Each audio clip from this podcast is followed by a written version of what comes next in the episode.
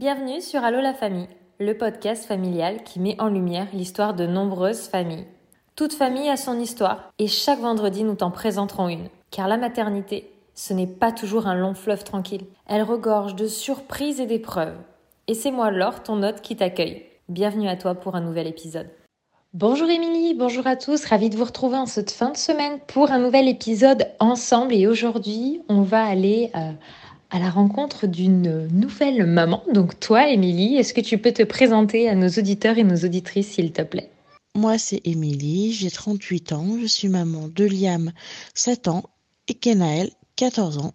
Donc je suis aide-soignante de nuit, euh, je travaille dans une maison de retraite et j'habite en Savoie. Oh, ton deuxième a le même nom euh, que mon euh, neveu. C'est vrai que c'est un prénom qui est vraiment euh, très joli, Liam. C'est plusieurs fois que je l'entends. Je pense que c'est un prénom qui est dans les tendances. J'aime beaucoup aussi le prénom de ton grand, mais juste celui-ci, il m'a fait tilt forcément vu que c'est le prénom aussi que porte mon neveu, comme je te disais juste avant. Alors, je suis ravie de t'avoir avec moi aujourd'hui pour aborder une thématique assez importante. Du coup, je te laisse un petit peu remonter ton histoire. On rembobine la cassette, comme on dit. Oui, comme à l'ancienne, on rembobine les cassettes ici. Et donc, on fait un petit bond en arrière pour revenir au début. Si tu peux nous parler euh, de ton parcours de vie, euh, ce qui a fait que vous avez voulu euh, former une famille avec ton conjoint et qui fait que vous en êtes là aujourd'hui. Alors moi j'ai un parcours de vie euh, un petit peu compliqué. Quand je suis tombée enceinte donc de mon premier Kenaël, j'ai eu une grossesse assez compliquée dans des conditions un peu précaires. Et Kenaël est né à 30 semaines parce que j'ai fait une, une éclampsie et mon conjoint, donc le papa de Kenaël, a décidé de partir. Donc euh, j'ai vécu euh, les soins de réanimation, le suivi à l'hôpital toute seule avec mon bébé. Donc euh, tu te retrouves là un peu seul avec un pronostic vital engagé sur un bébé donc de 30 semaines pendant les fêtes de Noël car Noël est né le 26 décembre et il n'y a pas eu trop de complications mais psychologiquement ça a été euh, difficile à gérer entre euh, le départ, la rupture et une naissance un peu précipitée. Aux trois mois de Kenneth, donc trois mois d'hospitalisation, il est sorti et je me suis retrouvée en plein baby blues, donc toujours toute seule. Au bout de quelques jours où j'avais récupéré Kenaël, j'ai été voir ma puricultrice à la PMI où je lui ai expliqué que euh, si il fallait trouver une solution pour mon bébé, parce que l'envie que j'avais là, c'était de clairement passer, euh, sauter un pont avec lui. Donc euh, j'ai accepté de laisser Kenaël trois mois dans une pouponnière de l'aide sociale à l'enfance pour que je puisse moi me faire hospitaliser pour gérer ce gros gros blues en fait pour cette grosse dépression euh, post-natale. Donc suite euh, à ce placement euh, sur demande, au bout de trois mois, j'allais beaucoup mieux. J'avais un traitement qui m'avait euh, bien fait du bien et stabilisé. J'ai pu récupérer mon fils, où il a eu une place en crèche très rapidement, ce qui m'a permis moi de trouver un emploi et de pouvoir rebondir, m'occuper de mon fils sereinement parce que bah, avant je devais aller au secours populaire bébé pour avoir des aides, du lait, des couches. Là j'ai pu retrouver un emploi à 30 heures à la mairie de Grenoble et mon fils avait une place en crèche à temps plein. Quatre ans plus tard, j'ai rencontré mon conjoint actuel où j'ai eu mon deuxième enfant où là tout s'est très bien passé. J'ai repris mes études, on a changé de région, on a pu s'acheter une maison, on a un travail fixe, stable. Moi j'ai passé mon diplôme de soignante et, et voilà. Mais c'est vrai que les premiers mois de vie de mon fils aîné euh, ont été euh, très compliqués surtout pour moi et je pense que il a dû le ressentir aussi quand même le mon, mon fils nous sommes très fusionnels mais c'est vrai que c'était pas évident quoi je pense qu'on peut dire qu'aujourd'hui, tu dois avoir euh, les épaules sacrément solides après euh, tout ce que tu as euh, traversé. Alors, on va reprendre au début eh ben, de l'arrivée de ton grand.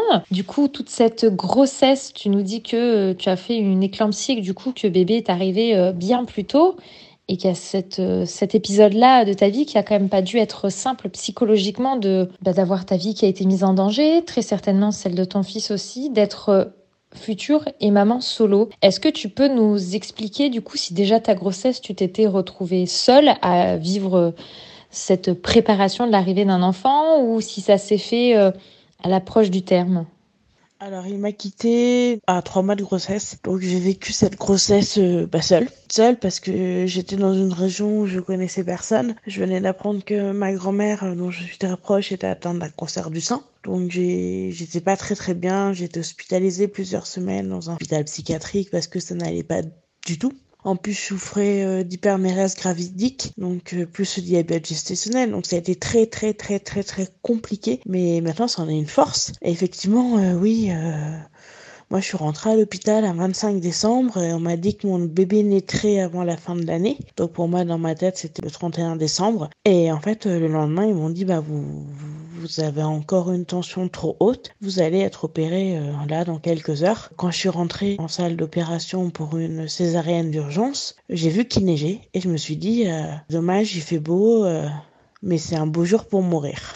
Oui, je pensais que je ne que je ne verrais jamais mon enfant, que j'allais mourir euh, au bloc. C'était une anesthésie générale. Je me suis réveillée euh, de l'anesthésie en plein milieu euh, de l'opération quand ils étaient en train de me recoudre. Donc ça a été très douloureux. Et après, quand j'ai vu mon fils, je l'ai vu que quelques jours après, quand je pouvais aller en néonatologie. Ça a été compliqué mais de créer ce lien avec cet enfant branché de partout. Ça a pris quelques temps, mais depuis maintenant, c'est indestructible le lien qu'il y a entre lui et moi. Alors, il n'y avait pas euh, le papa euh, qui été là, mais est-ce que malgré tout, tu nous dis que tu étais loin, mais est-ce que tu avais euh, un parent, quelqu'un qui pouvait être là, une, famille éloignée, même déjà une présence, tu vois, téléphonique, un soutien psychologique Parce que là, j'ai l'impression que ton parcours, tu as été vraiment seul, seul, seul face à tout, tout ça, en fait.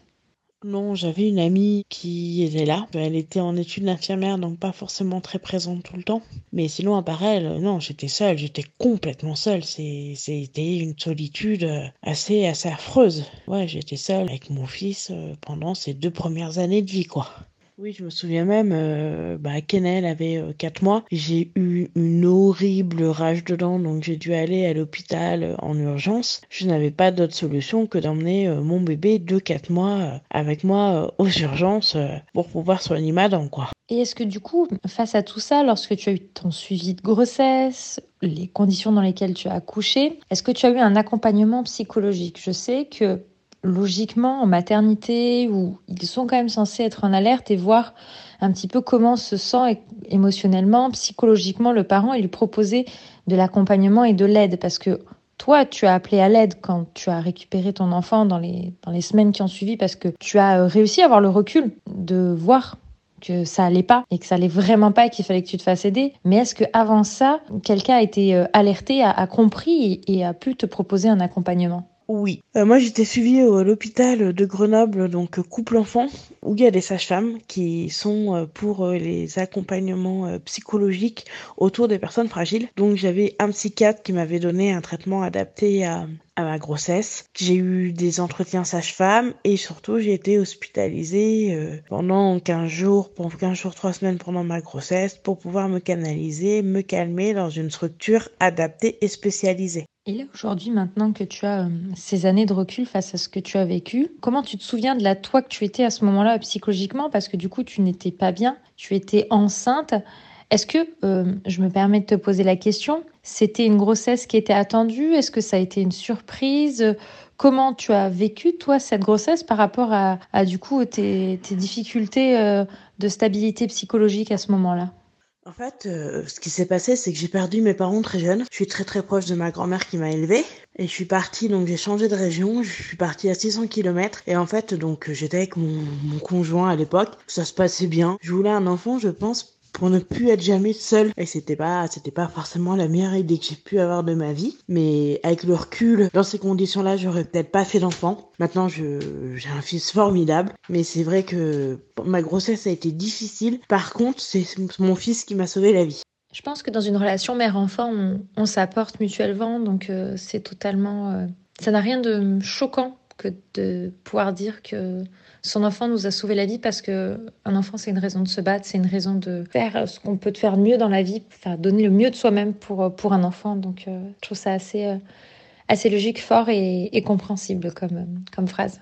Alors, comment ça se passe quand du coup euh, tu récupères ton fils après les trois mois euh, hospitalisés, donc euh, ton bébé a, trois mois de vie, et tu nous dis que voilà, tu, vas voir pour signaler que ça va pas du tout et que tu as besoin euh, d'être accompagné, que ton fils va être pris en charge. Comment ça fonctionne en termes de procédure pour que l'on te garde ton enfant pendant trois mois et comment on te le rend, parce que je pense que ce n'est pas aussi simple que ça. Tu peux pas arriver et dire bon bah prenez mon fils, ça va pas du tout, j'ai envie de me jeter par la fenêtre. Je vais me faire accompagner, quand je vais mieux, je le récupère. Ça doit être quand même un petit peu plus complexe. Est-ce que tu peux nous expliquer comment ça se passe? Et pendant ces trois mois, euh, comment euh, se passe ta relation avec ton enfant, comment tu, crées le lien, etc. dans, cette situation-là? Alors moi, j'ai été voir ma puéricultrice de secteur à la PMI où je lui ai dit, il faut trouver une solution, je ne vais pas bien.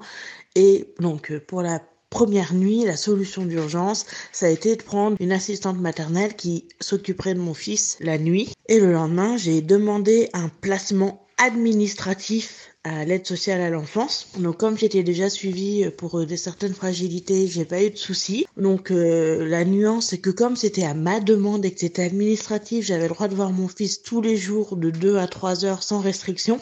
Donc je venais euh, un jour sur deux. Par contre, au bout de trois mois, il fallait un certificat comme quoi j'allais mieux et que j'étais apte à m'occuper de mon fils à présenter à l'ASE pour pouvoir le récupérer. Mais j'ai eu aucun souci pour le récupérer. Et donc durant ces trois mois, comment tu as fait? Qu'est-ce que tu as pu mettre en place pour pouvoir euh, te sentir en capacité de jouer euh, pleinement ton rôle de maman, pour pouvoir être prête tout simplement à, cette vie à deux, toi et ton fils? Alors moi de mon côté j'avais des rendez-vous euh, quasi quotidiens avec les infirmières du CMP et je voyais le psychiatre une fois par semaine puis j'ai été hospitalisée dix jours pour euh, que le traitement soit efficace et bien mis en place. Et après, euh, j'allais voir euh, le fait aussi d'aller voir mon fils euh, très très très régulièrement m'a beaucoup aidé parce que c'était je le voyais dans dans une structure protégée. Moi, je me sentais aussi protégée. Et un jour, je me suis dit là, c'est bon, je me je vais mieux, je peux la récupérer. Et j'ai eu l'accord de mon psychiatre qui a signé un certificat comme quoi j'étais en capacité de pouvoir le récupérer. Néanmoins, pendant six mois après la sortie de la pouponnière, j'avais un suivi à peu près tous les dix jours au PMI. Et c'est à ce moment-là que tu as trouvé une stabilité, un équilibre. Tu nous parles d'un emploi à la mairie, du mode de garde en crèche pour ton fils qui vous permet d'avoir une routine qui s'instaure. Comment à ce moment-là, psychologiquement, socialement, tu te sens? Comment euh, évolue ta relation avec ton fils? Que tu disais qu'elle a mis du temps à se mettre en place puisqu'il a déjà fallu que toi, tu sois euh, bien euh, prête psychologiquement à pouvoir avoir ce rôle de maman en fait, euh, si tu veux, quand j'ai su que mon fils, euh, que je pouvais récupérer mon fils, j'ai fait du sit-in euh, au centre social de la ville de Grenoble où je leur ai dit il me faut une place en crèche. C'est bien simple. Moi, je vais mieux, mais pour récupérer mon fils dans des bonnes conditions, faut que je sois sûre qu'il soit à la crèche parce que je me voyais pas euh, complètement toute seule avec lui après ce qui s'était passé. Donc j'ai eu très rapidement une place en crèche donc à l'autre bout de la ville mais c'est pas grave. Ça m'a beaucoup beaucoup beaucoup aidé de pouvoir le poser là en sécurité donc de pouvoir trouver un emploi me réinsérer et avoir le plaisir euh, de récupérer euh, mon fils le soir après le travail. Donc ça a été doucement mais sûrement beaucoup de mieux ça t'a permis de trouver euh, le bon équilibre entre ton rôle de mère et euh, le fait de pouvoir t'accomplir en tant que femme. Exactement, tout à fait. Euh, c'est ce qui m'a permis aussi de, de pouvoir retrouver quelqu'un quatre ans après et refaire un enfant sept ans plus tard. Il me il m'a fallu passer par ces épreuves pour faire la maman que je suis aujourd'hui. Ça va été simple, mais je m'en suis bien sortie et c'est une grande fierté. Et je pense effectivement tu peux être très fier de toi parce que le chemin n'a pas l'air du tout d'avoir été simple pour toi, pour vous. Est-ce que c'est un sujet que tu as abordé avec euh, ton fils de votre début de votre histoire, de comment ça s'est passé, comment vous vous êtes construit et comment vous en êtes arrivé là où vous êtes aujourd'hui oui, oui, je lui en ai parlé assez rapidement. Et puis, euh, quand il était euh, à la pouponnière, il avait fait un, petit album photo en lui expliquant un peu le séjour qu'il avait passé. Et, et, il est au courant de tout. Et il a très bien pris.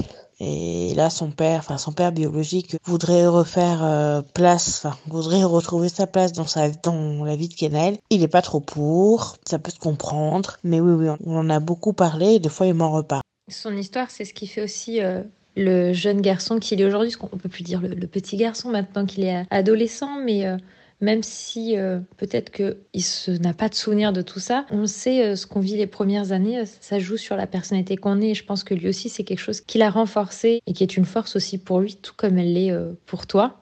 Alors, qu'est-ce que tu aimerais dire à toutes ces personnes qui écoutent ton épisode, donc ton histoire, sur ce que tu as envie de leur transmettre, leur partager par rapport à ton vécu? Surtout, ce que j'ai envie de dire, c'est qu'il ne faut pas lâcher. Il faut s'accrocher, il faut suivre aussi son instinct, ne pas hésiter à demander de l'aide. Certes, ça peut être difficile, mais tellement salvateur. Et que on n'est jamais vraiment seul, en fait, si on sait bien s'entourer de professionnels de santé. C'est important d'y croire, de toujours y croire surtout. Encore une fois, c'est vraiment la communication qui ressort et savoir communiquer auprès des bonnes personnes, des bons professionnels quand ça va pas. Et ça, c'est ce que tu as su faire et c'est vraiment euh, très important de s'entourer, de ne pas hésiter à dire, comme tu dis, euh, quand ça va pas, parce qu'on est des êtres humains et on n'est pas parfait. Et euh, on peut que se soutenir et s'entraider, et euh, comme quoi l'État a des organismes qui peuvent nous accompagner quand ça va pas en tant que parents, pour aussi se reconstruire, parce que si nous, on n'est pas bien, nos enfants ne peuvent pas l'être. Et donc, il ne faut pas oublier sa santé mentale, psychologique, physique, cette énergie dont on a besoin pour pouvoir leur donner tout ce que eux, nos enfants, ont besoin. Et aujourd'hui, tu es une très belle histoire qui montre que on peut y arriver et on peut ressortir euh, encore plus fort tous ensemble. Je te remercie euh, beaucoup, Émilie, de nous avoir partagé ton histoire euh, qui était pleine de richesses à apprendre sur ce que la vie peut aussi avoir comme parcours et que quand on veut, on peut y arriver et tu es une personne déterminée. Merci, Émilie. Merci à toi alors de m'avoir laissé l'opportunité de raconter mon histoire. Donc merci à toi, vraiment.